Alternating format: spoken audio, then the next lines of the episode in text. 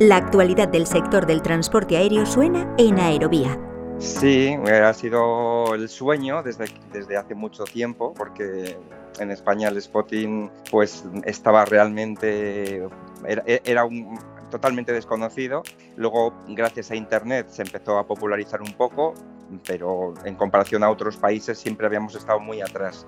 Y afortunadamente, pues en los últimos años, gracias a que ha crecido la afición y que hemos tenido más relaciones con, con instituciones y con eh, nos, hemos movido más también pues, con, asociaciones, por ejemplo, ¿no? con, la, con, la, Asociación Aire y otras que hay en España, pues hemos conseguido hacer, hemos conseguido muchos logros. Habíamos, em, en los últimos años, eh, estábamos haciendo los, los Open Days, o bueno, los Spotter Days, mejor dicho, en diferentes aeropuertos españoles eh, y bueno, por lo menos era una jornada al año que podíamos acceder cerca de los aviones y llegar ya pues a, conseguir este sitio en Barajas pues ha, sido ya pues lo máximo, ¿no?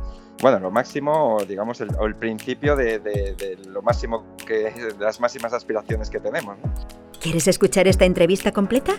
Descarga ya el último capítulo de Aerovía